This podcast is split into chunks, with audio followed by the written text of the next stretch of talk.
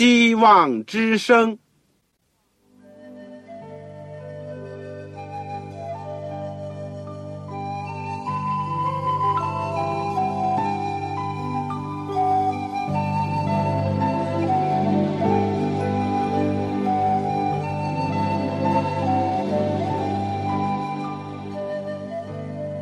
各位听众朋友，各位弟兄姐妹，欢迎您收听信徒培训这个节目。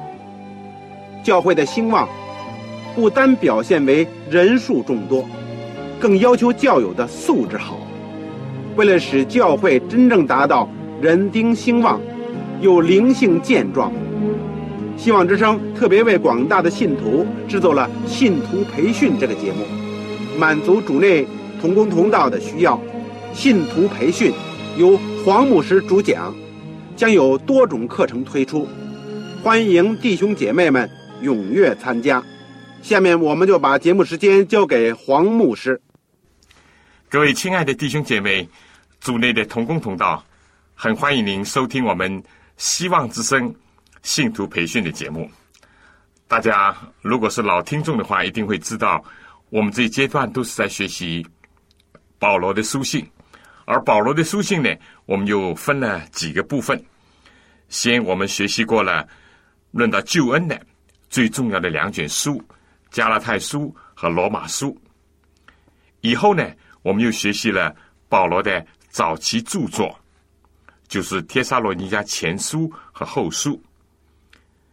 这个阶段呢，我们都是学习教牧书信。我们学完了《提摩太前书》和《后书》。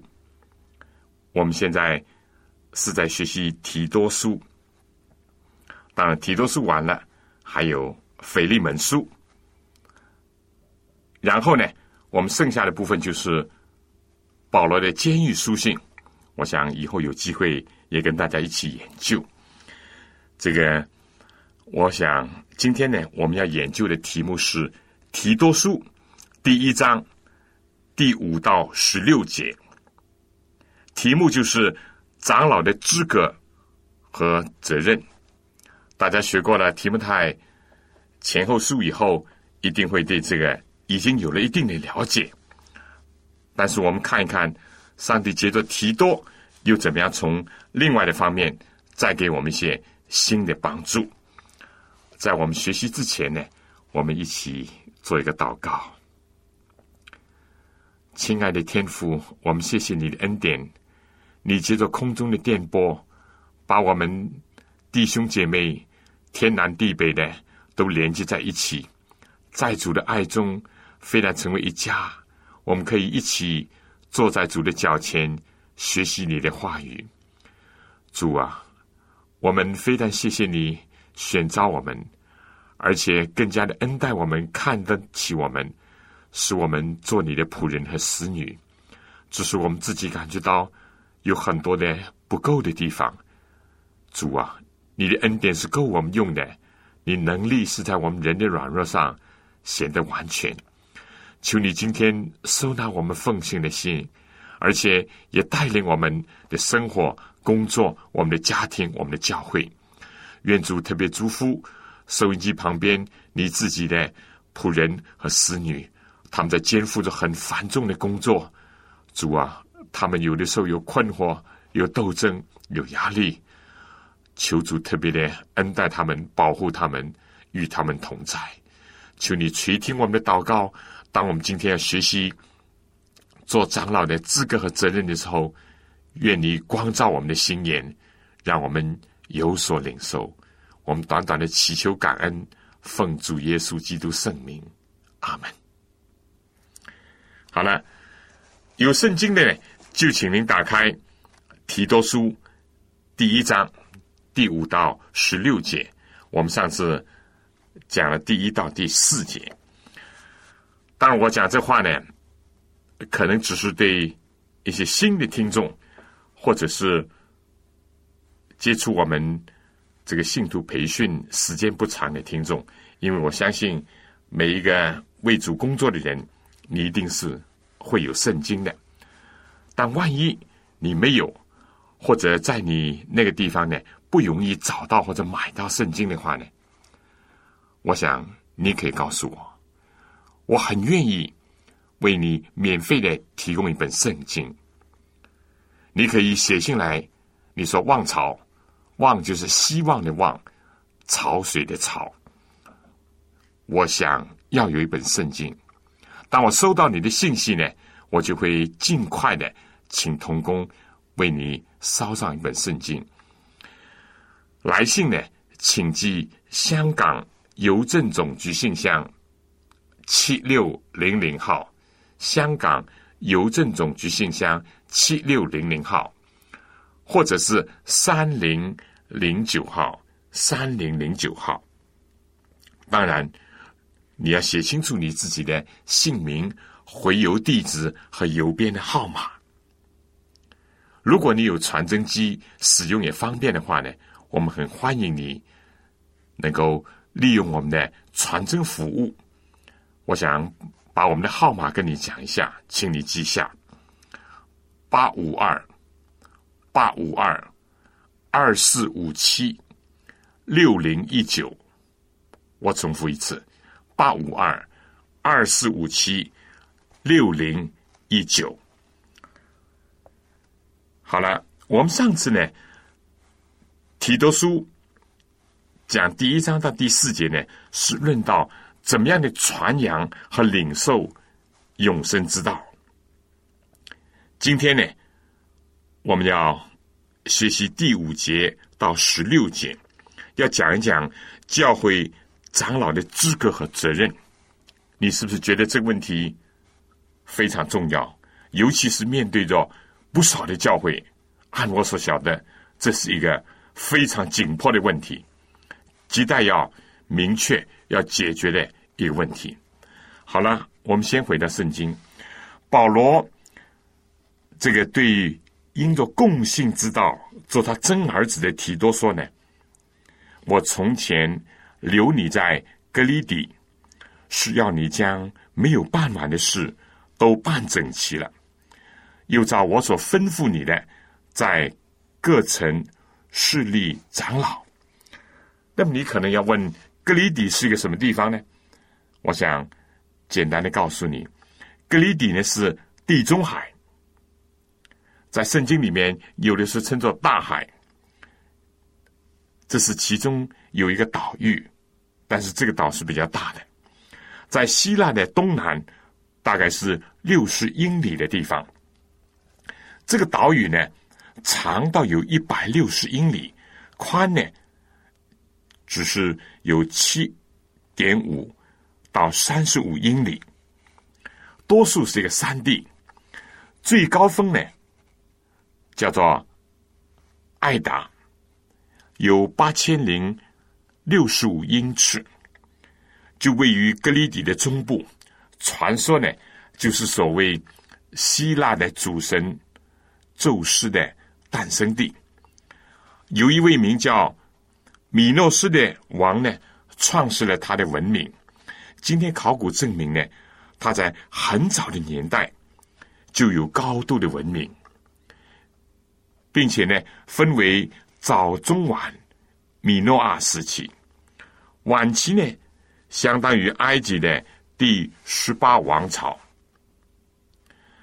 在公元一千九百年，由伊文斯爵士发掘的诺斯的米诺斯王朝，由它的造型、结构、陶土、石头、金属器皿和艺术的图画，充分的表明了。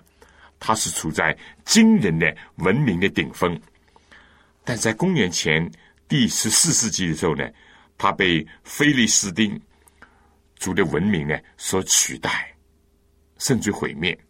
从此呢，格里底在历史上的重要性就消失了。在希腊罗马的时期，许多的犹太人定居在格里底。公元前六十七年，罗马呢。占领了它，并且由元老院来管理它。格里底呢，以高明的弓箭手著名，他也以善讲谎言而称著。这个使徒保罗有一度作为囚犯呢，坐船被解押到罗马的途中呢，曾经首次的访问过格里迪。很明显的，在保罗这个第一和第二次被囚之间呢，保罗又曾经访问过他，而且把提多呢留在那儿。我想，有的时候我们研究圣经，必须要知道一点点的历史、地理或者是宗教文化这个背景，这很有助于我们明了圣经和解释圣经。我们说保罗的工作任务呢，交代的非常的清楚，一是一，二是二。其次呢，千头万绪的工作当中呢，保罗是抓重点的，这些都给我们有很大的启发和教育。首先，保罗要提多呢进行整顿，在原有的基础上补缺，而且要做完。也要做齐，使得一切呢都有次序，有利于达到目的。这对我们今天呢很有帮助。不少的时候呢，我们中途停顿，或者是搞得一团糟，最后结果呢是一事无成。与其开创十件事情，结果。如果一样都办不成的话呢，倒不如怎么样？不要先做的这么多，不如先做一件事情，而且一件一件的有条不紊的去做。大家是不是记得上帝的创造中呢，就充分的显明了他的计划性和次序？上帝的救赎计划也是一切都有定时的，而且有定点。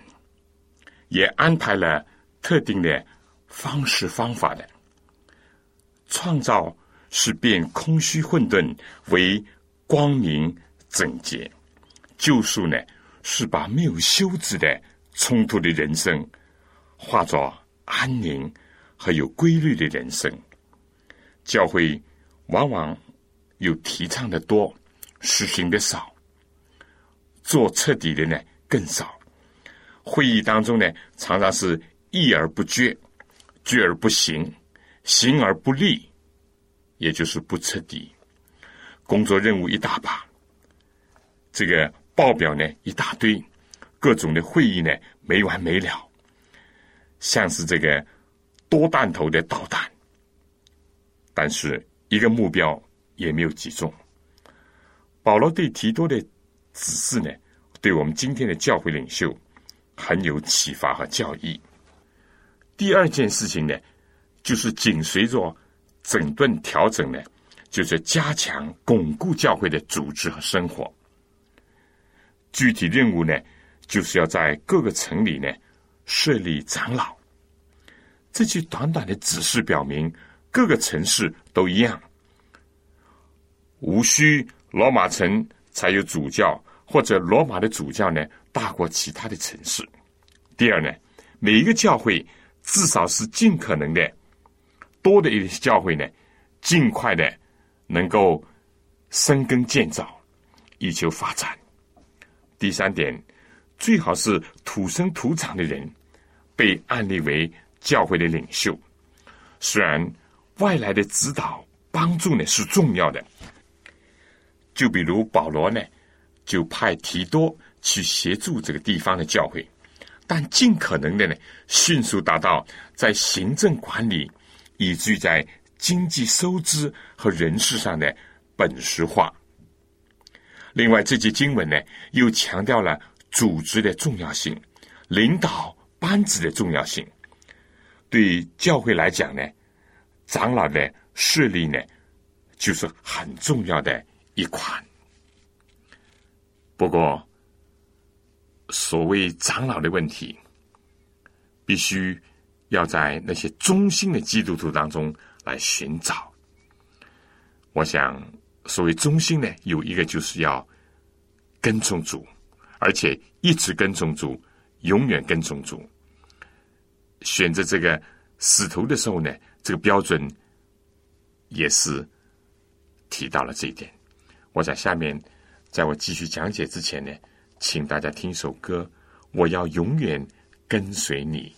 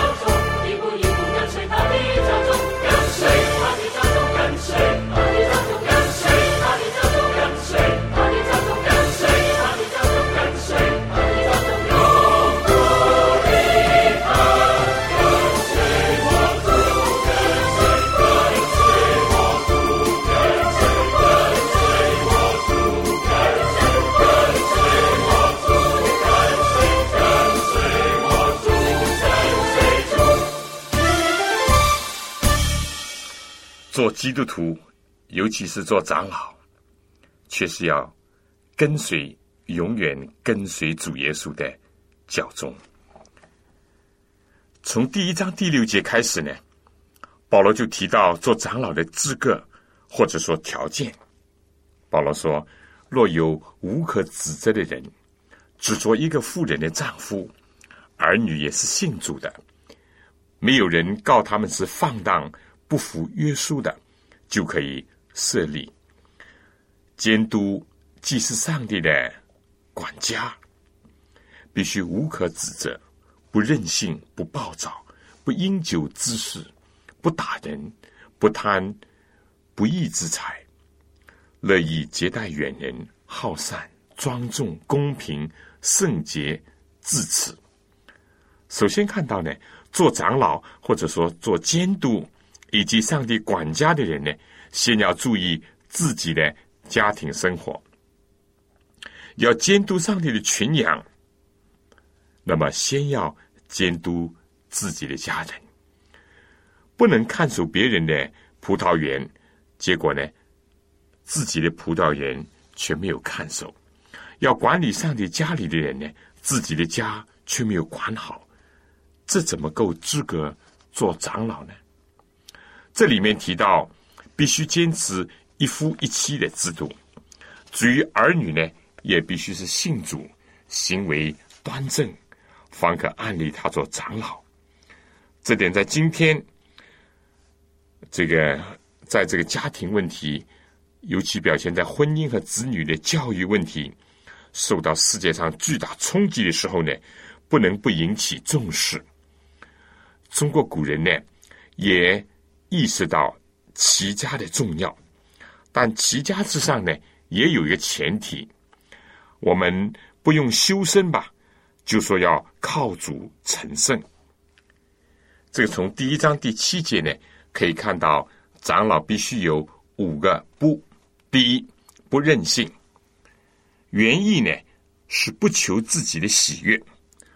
长老既然是管理教会的，但不能这个都是。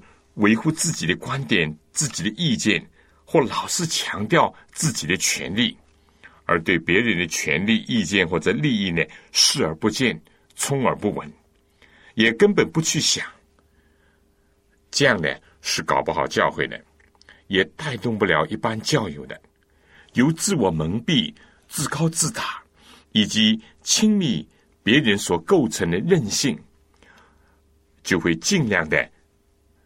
抬高自己，压低别人，而且呢，我行我素，而毫不理会到别人。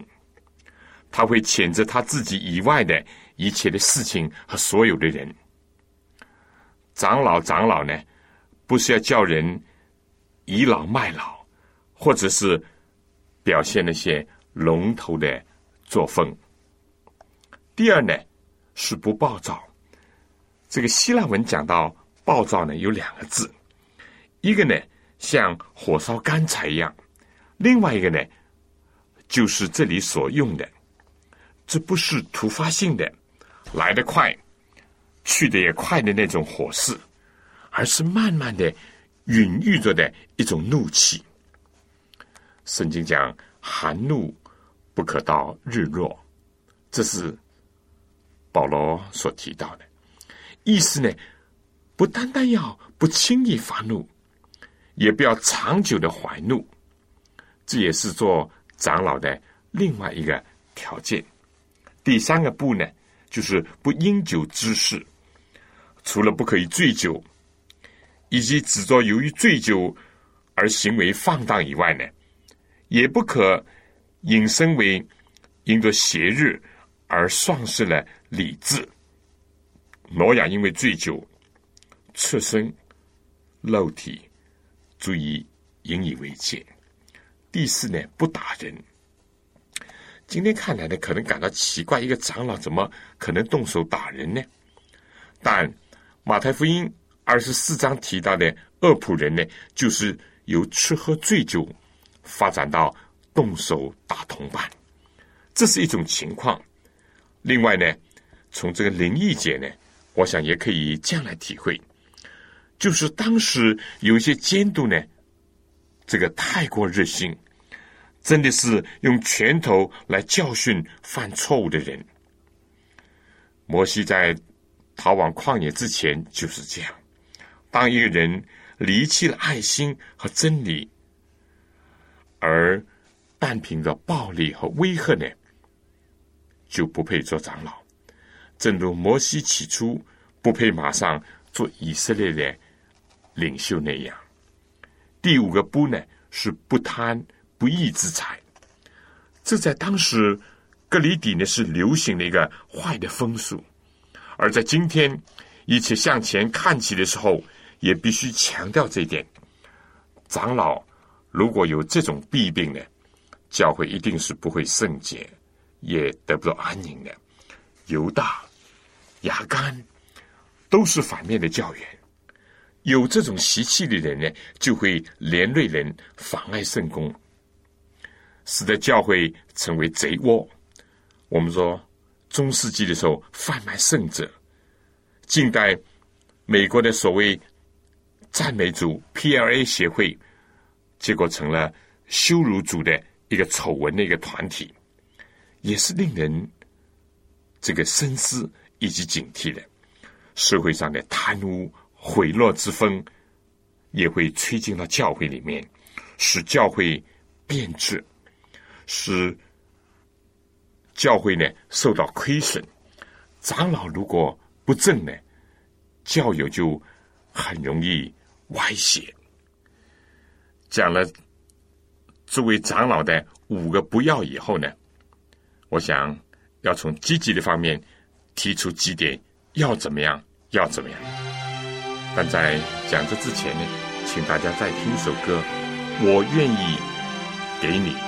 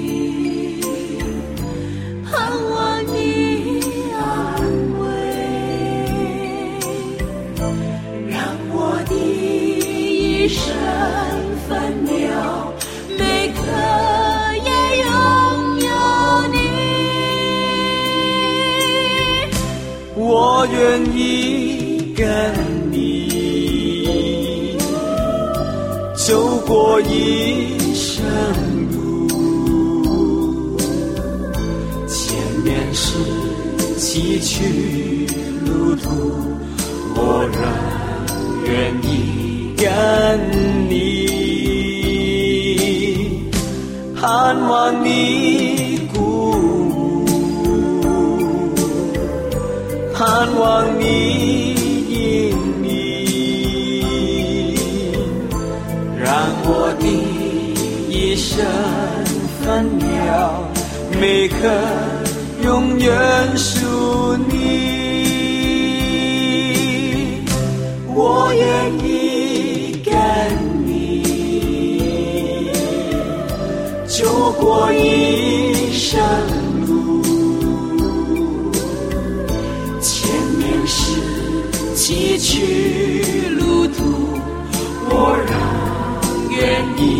等你，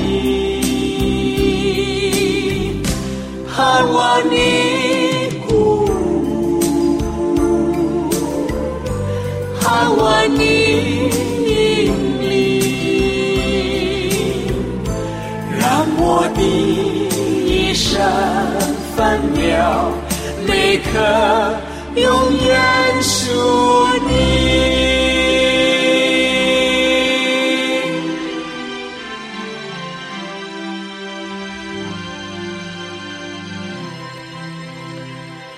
亲爱的同工，尤其是愿意献身为主做工的弟兄姐妹，我们以前的信徒培训的课程呢，感谢主，现在已经印了出来。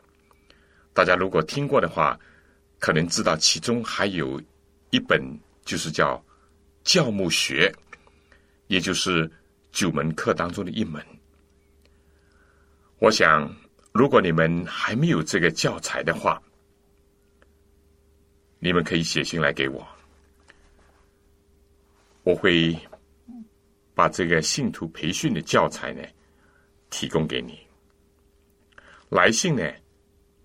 请寄香港邮政总局信箱七六零零号，或者是三零零九号。您就写“望草收”，“望”就是希望之声的“望”，潮水的“潮”。不要忘记写清楚你自己的姓名、回邮地址和邮编的号码。我做一个请求。请尽量的写这个正楷，以便于我们能够分辨，不至于出差错。如果你有传真机使用也方便的话，可以使用我们的传真服务。我们的号码是，请记下八五二二四五七六零一九。我再讲一次，八五二二四五七六零一九。听完了课，如果你觉得需要这个信徒培训教材，尤其是其中教牧学的话，那么就请您赶快写信来给我。好，我现在就要提到做长老的，除了消极的五个不要以外，更加有一些积极的要。第一个要就是要乐意接待远人。古代的旅馆呢，又少又贵，又脏又不道德。对那些游行布道者或者是远行过路的基督徒长老呢，就必须要。尽到地主之谊，这是基督教的一个好的风范，源自亚伯拉罕，就表现的很突出。虽然说今天在大城市里面有许多旅馆，有很好的设备，但是花费大，道德的气氛污浊，仍然是很明显的。教会如果能够注意接待远人，还是有必要的。当然，因为人心叵测，良莠不齐，要注意鉴别真假呢，也是重要的一点。基督徒的爱心不要被坏人利用，教会领袖的宽宏大量也不要被闲懒者所窃取。第二个要呢，要好善，要爱好好人好事。让它成为一种习性，这也是长老的德行之一。上面两点呢，主要可以说是对别人而讲，但另外有四点，就是律己方面的积极的表现。首先是庄重，原文的意思呢是机智聪明。希腊人呢很称赞这种。才德，认为这是上帝给人的最佳美的恩赐，是美德的奠基石。第二个律己方面要公平，就是对人对上帝，应当把当得的给予他；对基督徒以及长老来讲呢，必须要尊重人和敬畏上帝。这是上帝。和人所当得的，处置一切的事物呢，要公平合理，不这个欺贫厌富。除此以外呢，就是要圣洁，与世俗的行为、风俗习惯呢有分别。还有就是自持，就是要能够攻克己身，教身服我，要自家呢。要管理教会，就先得要靠主的恩典和能力，能够驾驭自己。有了这些修身成圣，或者是自家齐家的基础呢，就有资格管理上帝的教会了。这样的长老在教会当中呢，就能够做到什么样一些事情呢？保罗提到，第一。能够坚守所教真实的道理，长老心中没有撒旦世界的王立足之地，家里呢没有小狐狸能够钻入篱笆，以及听见恶人好像吼叫的狮子一般的控告，那么他作为长老呢就能够站立的稳，就能够立得正，也可以说。能够坚守所教的真实的道理了。有了这样的基础呢，第二，他能够将纯正的教训劝化人，不单单是消极的防守，还要积极的进攻，拓展上帝的国度。先是鼓励别人，给人以盼望、劝勉、安慰。接着呢，第三点就是把争辩的人驳倒。这个字在希腊原文呢有这样的意思，就是以真理做有效的武器，几乎不一致使得犯错争辩的人认罪呢，至少要令他意识到自己是有错。基督徒长老的出征呢？并不意味着盛气凌人，或者是怒气冲天，而是以纯正真实的道，使人知道自己的错处，并且让人接受真理，不是为辩驳而辩驳，却是要为了辨明真理，叫人能够幸福归从。在提摩太前书。第三章当中呢，我们曾经研究过关于做长老监督的条件或者说资格。我们两个比较一下呢，我们就发现有不少都是相同的，但也有一些呢是因着地区的不同而有所侧重或者是增删的。总之呢，做长老应当在个人、家庭、教会、社会。各个方面呢，都要有相称的行为、心智，以至于呢，不辜负上帝的托付，不影响或者是危害上帝在地上的工作。我想这几个都是原则。圣经是非常活泼的、有功效的。你可以注意到。圣经的原则呢是不变的，但是那些细则呢是因时、因地、因人而质疑的，而有所调整、有所增删的。我们也要把握这一点。好了，下面我想继续讲解之前呢，再请大家听首歌：站立为耶稣。我们不是为了自己而站立。而是要为耶稣基督而站立。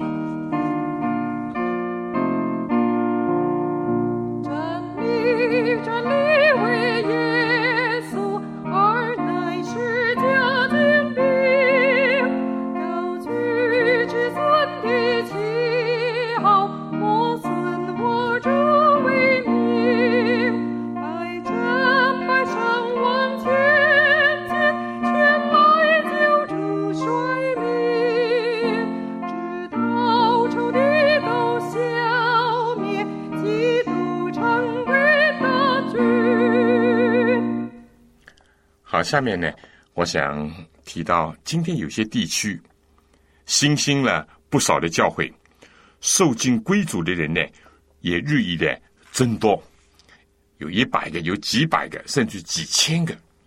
所以设立或者是甄选长老的事情呢，已经是刻不容缓。但我们说，虽然这工作很迫切，但因为长老的职分呢很重要，不应当。草率行事，滥竽充数。我想强调两方面。根据我所了解，我所有一点点经验，有的地区呢，过分的严格，似乎把长老看作是一个圣人一样，不吃人间的烟火那样，要求非常非常的高，也不需要这样。因为长老也好，牧师也好，还是一个人，固然不应当有很明显的这个罪错，但不等于他就是一个完人，或者是样样才干都有。这是一方面我们要注意的，因为这个的影响呢，使得我们很多的地区、很多的地方就没有长老。或者是只有一个长老要负责几千个人的地方，也正因为这样呢，有很多人你要推选他或者要准备安立他做长老，他就一再的推辞，说我不配，我不够资格。所以这一点必须要注意。但另外一点注意呢，就是说，不能因着这样缺少长老就随随便便，那也不行。一定的这个原则和一定的条件还必须要符合的。保罗在教母书信当中所提的原则呢，应当得到尊重以及依循，和条件呢就按例不合的呢就等待，或者是创造条件，这样总比马马虎虎降低标准为好。教会的健全与否呢，在相当的程度上和有没有好的。和势力领袖有明显的、直接的关系。不过各个地方不一样，有的呢偏重于前面所提的情况，很多年都没有办法产生一个长老。可能有些地区呢是偏重于后者，太随便，两者都要注意。讲的通俗一点，过左过右都不行。从第一章第十节开始呢。保罗就特别的提到了提多工作的地区格里迪所存在的问题，要提多以及长老们呢注意解决。第一个问题什么呢？第一章第十节提到，因为有许多人不服约束，说虚空话欺哄人，那供格里的更是这样。这里所提到的一等人呢？特别是那些从犹太教规划的，不过还是坚称非守隔离，否则就不能得救的那些人，他们是不服管理、反叛教会，净讲那些无聊的废话，到处散播这个虚言妄语，为了迷惑欺哄人心。我们说历代都有这些人，今天也不例外。他们害人害己害教会。那怎么办呢？停止任职吗？不。也卷入言辞之争吗？也不。保罗说，必须把这些人的口堵住。怎么堵呢？当然，不是往他们的嘴上贴橡皮膏了，是不是？意思就是说，要堵塞教会的一切漏洞，要断绝他们可以钻的任何控制，不给他们。什么毁谤的借口，也不让他们在信徒当中有市场。这就需要把真理教导人，并且呢，揭露那些错谬了。而揭露黑暗最好的是莫过于放进光明。这些呢，人也不服约束，也不服管理，又专说着虚空的话去欺哄人。他们的动机和目的是什么呢？保罗指出，贪不义之财，贪财已经是万恶之根了。贪不义之财呢，那就更可怕了。由于贪财，就将不该教导人的去教导人。巴兰是一个突出的例子。今天仍然有人为了多得信徒的捐款。把应当指责的罪呢，不指责，生怕得罪人。这个怕人怎么样？不来聚会，减少了捐款。有人呢，一次敬礼呢，要收多少钱？又有人呢，为了要找靠山，得到津贴，就避为不讲上帝全备的道。有人怕受敬人少，就降低了教会的标准。比如在美国吧，有人为了要这个筹集大量的捐款，就说自己呢见了异象，听见上帝的声音。他甚至说，如果凑不到八百万美金呢，他就要离世归天。也有人宣讲说，要接受信仰，要参加他们的上帝儿女的家庭，就要完全的献上，并和家里分离。也不能为自己呢继续分文，什么奇谈怪论都有。举这中世纪辩证的罗马教贩卖赎罪券，以充实他的府库，早已为人所知。古往今来，许许多多人都这样做、这样讲，结果呢，就扰乱了教会的全体，也破坏了不少的家庭，并且使不少人跌倒，或者是离弃了正道，为利诱解上帝的道，后果是很严重的。保罗写到这里呢，就记起格里底的一个本地先知所讲的：格里底人常说谎话，乃是恶兽，又馋又懒。这里不仅仅反映保罗的博学多闻，也体现了他的智慧。如果是批判揭露敌对阵营的黑暗面，最好不过的是以他们自己的内部的人。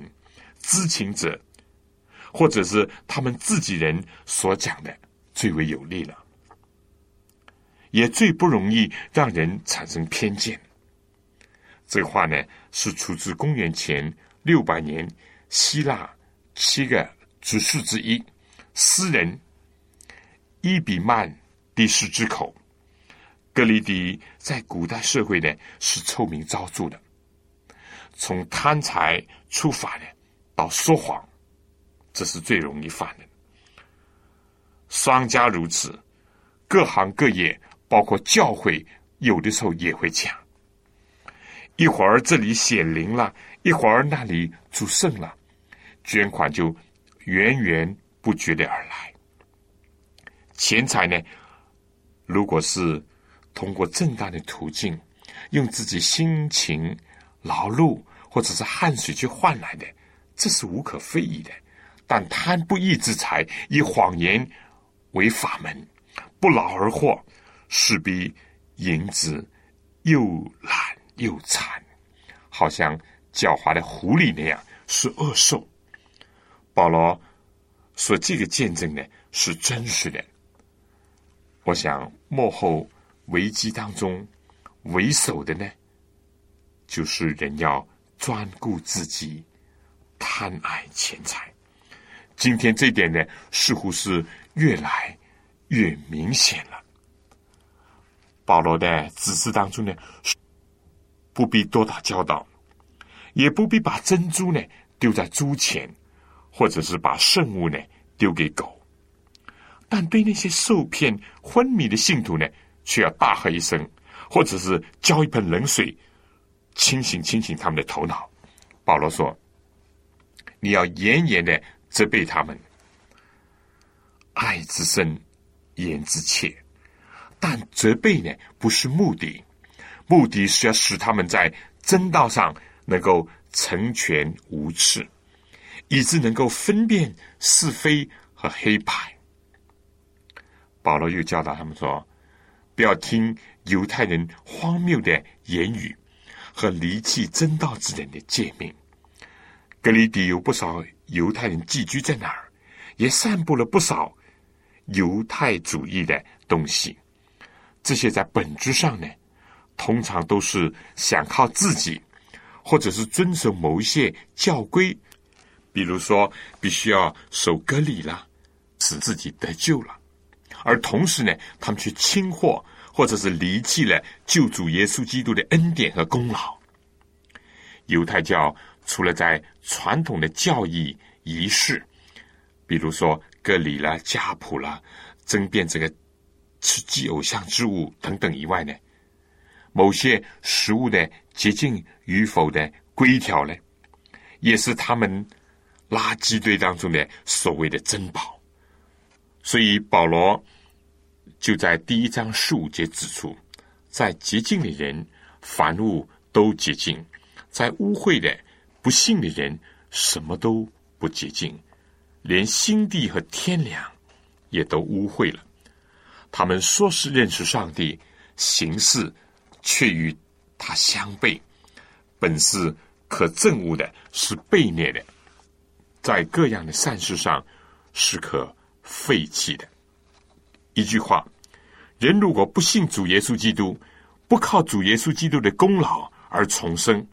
那么，遵守任何的诫命规条，或者是人为的遗传，要想得救的话呢，都是徒劳无益的。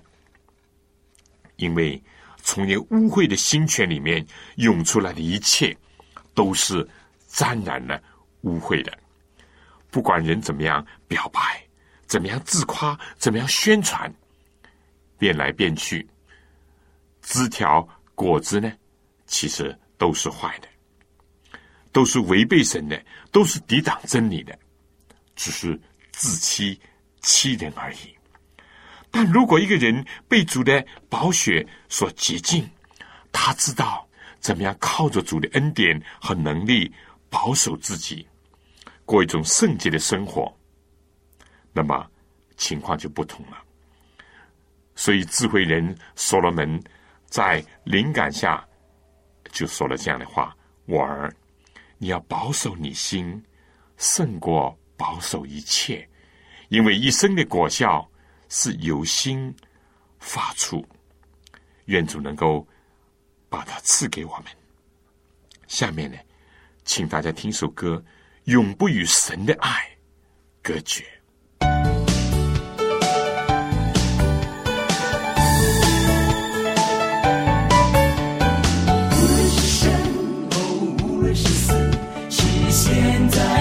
是或将来的事，都不能叫我们与神的爱隔绝。无论是天使，我们是掌权者，是高处的是或低处的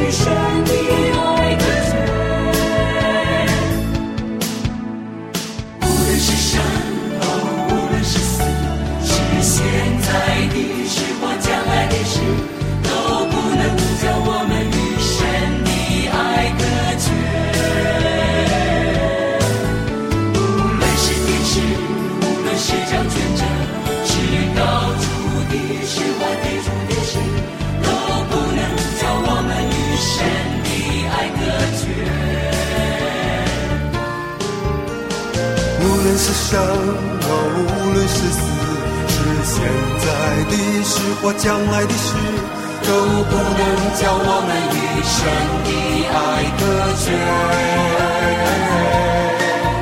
无论是天使，无论是掌权者，是高处的事或低处的事，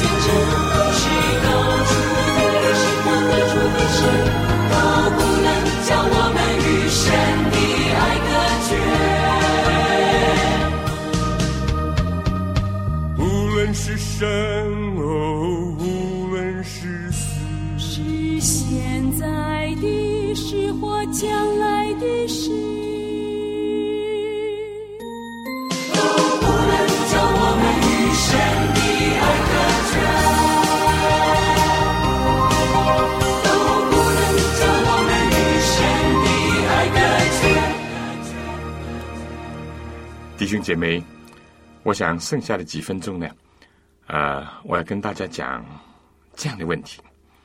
长老，我们说，原则上应当首先在自己，在自己的家里，在教会当中，在社会上，都要达到一定的标准，要有好的表现。对自己讲呢，我想强调的一点就是，他必须是一个重生的基督徒，而且他是一个愿意爱主、爱人的人。至于才干，个人有所不同。当然，不同的才干可以做不同的贡献和发挥。这是必须的，不能想象一个不重生的一个基督徒可以去担任教会的领袖，也不能想象一个不愿意爱上帝、爱教会、爱人的人去做长老。其次呢，讲到家里的问题呢，这个情况今天很复杂，很复杂。有人就说，那么是不是年轻人就不能做长老？现在我们知道。我们的教会，在有些地方，年轻人也可以被安立做长老，所以不要听见一个长老，长老就说一定要老人，那不一定。当然，也必须要是成熟的，不是说初出茅庐的，或者是新受敬的，这个不符合圣经的原则。但就年龄讲来，只要他灵性的经验成熟，有各方面好的表现，也可以考虑。至于单身的人怎么样？有人说，好像这里面非要结婚的人，其实不然。如果说结婚的人呢，那就必须要符合这里所提到的家庭的一些要求。但如果是单身的呢，那就不等于说不能被安利。至于说，在今天有些情况下，有些丈夫是信的，或者妻子不信，或者妻子信的，丈夫的不信等等呢，也出现了一些新的问题。不过有一点，上帝定的这些标准是有好处，就说什么呢？如果我们的家里都不能同心，都不能走在一起，或者是不能信主，我们怎么样去劝勉、鼓励其他人信主呢？这是问题的根本。但有些人已经是尽到了他一切的祷告、劝勉，